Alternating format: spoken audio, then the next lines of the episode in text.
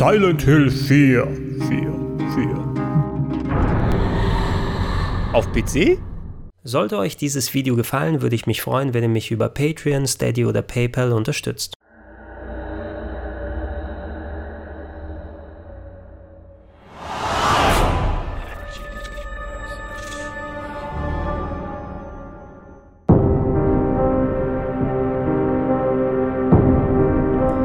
Schönen guten Tag und herzlich willkommen auf rpgheaven.de. Nachdem es vor knapp einer Woche bereits eine ganze Fuhre an alten PC Konami Ports gegeben hat, namentlich etliche Metal Gear Spiele inklusive einer alten Collection von Contra und Castlevania Titeln, zieht heute endlich die Horrorserie schlechthin nach, nämlich Silent Hill 4 The Room gibt's jetzt auch bei Good Old Games. Auch hier konnte ich nicht an mich halten und ich habe die 9,99 Euro ausgegeben, nicht nur weil ich großer Silent Hill Fan bin, sondern weil ich es mir gerne auch mal angucken würde, wie es jetzt hier mit der neuen PC-Version geworden ist, ob es sich denn lohnt, sich das zu kaufen. Vor allem auch mit dem Hintergrund, Konami hat zwar jetzt nur erstmals Silent Hill 4 released, ein Game, was bereits einen PC-Port gehabt hat, allerdings es gibt ja noch eine Handvoll andere Silent Hill-Titel, die auf dem PC früher mal als CD-ROM rausgekommen sind, namentlich Silent Hill 2 und 3 insbesondere. Und das sind natürlich die Titel, von denen jeder spricht, die jeder gerne sehen möchte. Und ich erwarte, dass nachdem wir jetzt Silent Hill 4 bekommen haben, wir aller Wahrscheinlichkeit nach noch in diesem Oktober die PC-Version von Silent Hill 2 und 3 als Download bekommen werden.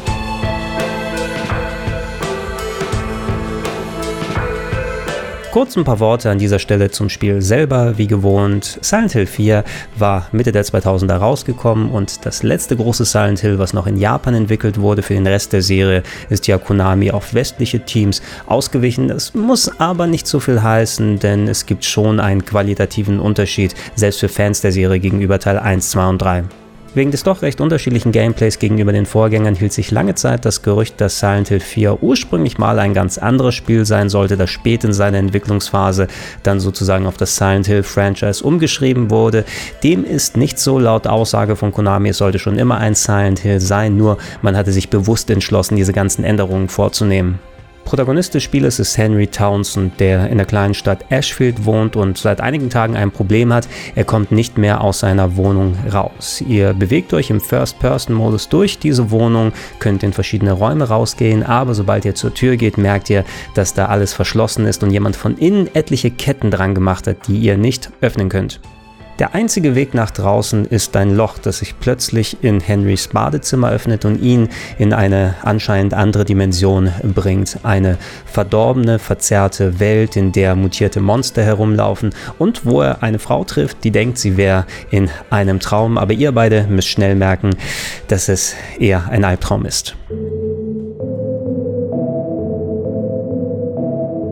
Klingt doch nach einem Rezept für ein richtig gutes Silent Hill, was letzten Endes leider nur bedingt aufgegangen ist. Was mir mitunter am besten gefallen hat, ist beispielsweise die Atmosphäre.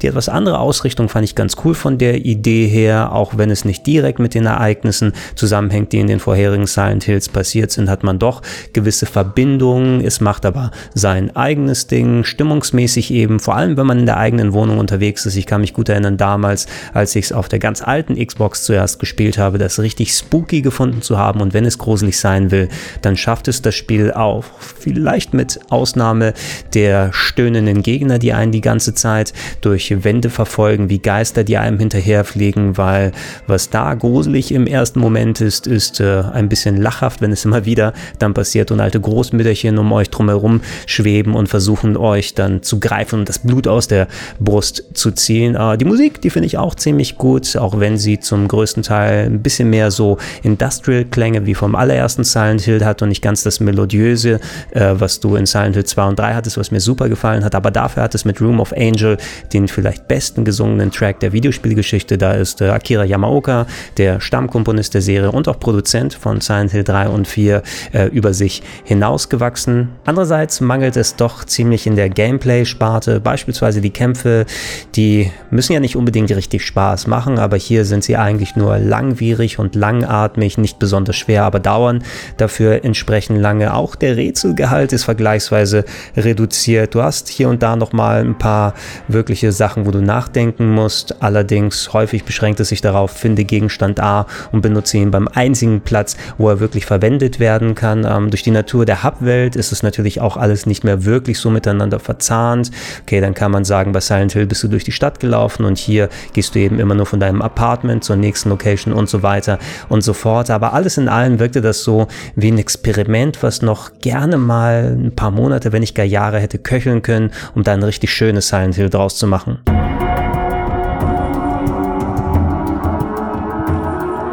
Wenn euch das nicht abschrecken sollte, dann bietet der Good Old Games Release zumindest einige Verbesserungen gegenüber der ursprünglichen PC-Version, die damals auf CD-ROM rausgekommen ist.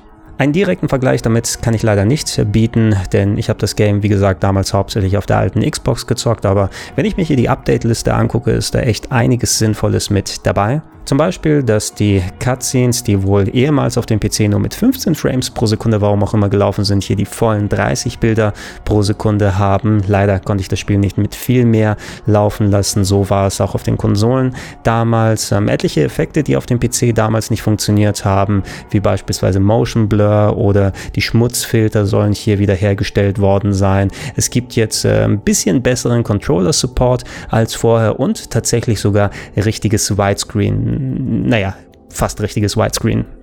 Übrigens, bevor ihr startet, solltet ihr einen kleinen Blick in den Installationsordner wie bei den Metal Gear Spielen werfen, denn da sind etliche Tools drin. Mit einem könnt ihr beispielsweise sowohl Maus und Tastatur als auch Gamepad-Steuerung konfigurieren, wobei das auch direkt im Spiel geht, wenn euch das besser gefällt. Es gibt ein Analyse-Tool, mit dem euch gesagt wird, ob euer Rechner denn stark genug ist für Silent Hill 4. Meiner war es zum Glück. Und es gibt noch das Good Old Games interne Tool, das glaube ich genau wie bei den Metal Gear Teilen ist, wo ihr Auflösung, Herzzahl einstellen könnt, Anti-Aliasing, V-Sync und weitere Geschichten. Ich habe hier und da mal alles auf Anschlag gedreht. Innerhalb des Spieles konnte ich aber nicht so viele Unterschiede ausmachen, vor allem weil das ganze Game ja auch nur leider auf 30 FPS beschränkt ist. Ich habe es erstmal auf 4 zu 3 ausprobiert und da ist die Präsentation so ziemlich genau wie auf den Konsolen, das heißt Vollbild für die Gameplay-Sequenzen und entsprechende schwarze Balken zusätzlich oben und unten noch für die Cutscenes, damit auch Platz für die Untertitel ist. Ihr könnt komplett die deutsche Lokalisation einstellen, sehr schön, dass das mit rübergenommen wurde. Sprachausgabe ist aber klassisch durchweg dann auf Englisch. In Sachen Grafik hat der Zahn der Zeit leider auch ziemlich an Silent Hill 4 genagt. Ich fand schon damals, dass es ein kleiner Schritt zurück gegenüber Silent Hill 3 dabei gewesen ist, vor allem dessen richtig gute Charaktermodelle. Das findet man in der Form hier nicht. Ähm, Silent Hill 4 sieht zwar nicht absolut schlecht aus, aber vor allem, wenn man sich die Texturschärfe anguckt und wie die Umgebung teilweise aufgebaut ist, wenn nicht alles durch die ähm, spooky Atmosphäre und die vielen Effekte kaschiert würde, dann würde das heute noch viel schlechter aussehen. So wie es ist, aber funktioniert es noch einigermaßen. Ich finde, aber dadurch, dass es auch ein Titel ist, der mehr von den Effekten lebt, die höhere Auflösung, die bringt zwar schon ein bisschen bisschen was, ist aber dadurch, dass vor allem auch die Framerate auf 30 FPS beschränkt wird, nicht unbedingt so ein Allheilmittel.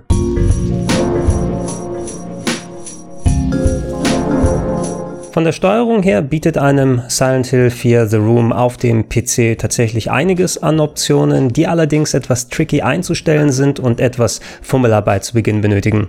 Gängige X-Input-Controller funktionieren beispielsweise halbwegs, auch wenn die Tastenbelegung ziemlich kreuz und quer verteilt ist, sodass beispielsweise Strafen auf den Select- und Start-Tasten liegt oder das Hoch- und Runterschauen auf den R1 und R2-Buttons.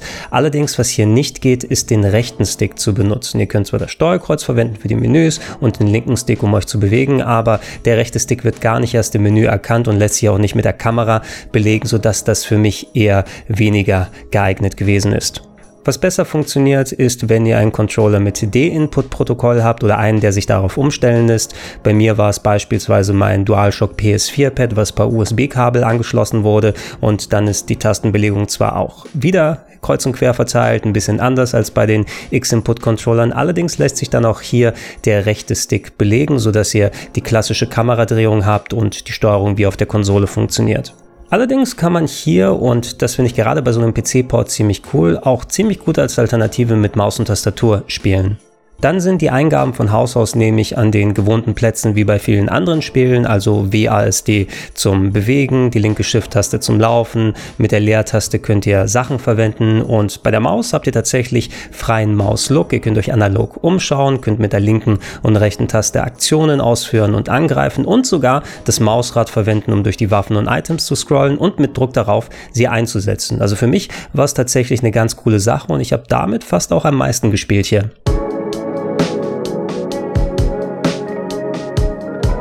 Lasst uns abschließend mal kurz über den Widescreen reden, von dem ich zuerst dachte, dass der gar nicht drin ist, denn sobald ihr auf eine 16 zu 9 Auflösung stellt, dann werden die Menüs beispielsweise gestreckt. Das heißt, ihr habt das klassische 4 zu 3 Bild im Hauptmenü, bei den Maps, bei den äh, Speichermenüs und äh, alles, was ihr seht, wurde dann breit gezogen und sieht nicht besonders hübsch aus. Wenn ihr aber in das Spiel selber dann geht, dann merkt ihr, hey, das Ingame-Bild, das ist ja tatsächlich mitten im breiteren Bildausschnitt mit entsprechend korrekten Proportionen bei den Charakteren und Gegnern sein und das ist ziemlich gut, denn heutzutage würde ich gerne so einen Titel mit richtigem 16 zu 9 spielen. Allerdings muss man eben damit zurechtkommen, dass alle grafischen Elemente nicht 16 zu 9 sind. Das heißt, während das Ingame-Bild in Widescreen funktioniert, habt ihr zwar auch dann die Menüs an den richtigen Stellen, aber grundsätzlich werden die in 4 zu 3 dargestellt und breit gezogen, sodass alles in der Hinsicht nicht ganz so hübsch ausschaut.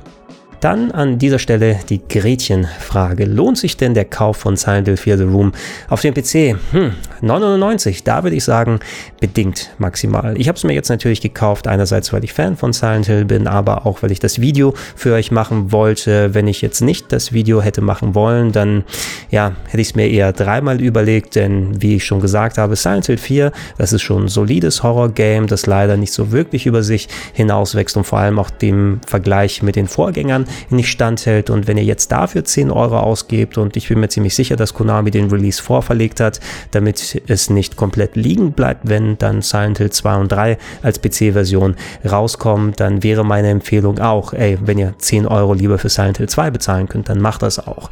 Na, wenn ihr Komplettisten seid, der Port an sich mit der Ausnahme ein paar kleine Ärgernisse, dass die äh, grafischen Elemente bei 16 zu 9 nicht wirklich widescreen gemacht wurden, als auch vielleicht, dass es es keine 60 FPS hat. Das wäre noch ganz nett gewesen, wenn das oben drauf gewesen wäre. Ansonsten ist es als PC-Port solide. Wenn da mehr dran gemacht worden wäre, dann wären wir wahrscheinlich schon in Remaster-Territorium und dann hätte es länger gedauert, bis es kommt. Dann wäre der Preis höher gewesen. In der Form ist es also schon okay, aber eine absolute Kaufempfehlung, vor allem mit Voraussicht, dass da andere Silent Hills kommen, kann ich jetzt hier nicht direkt geben.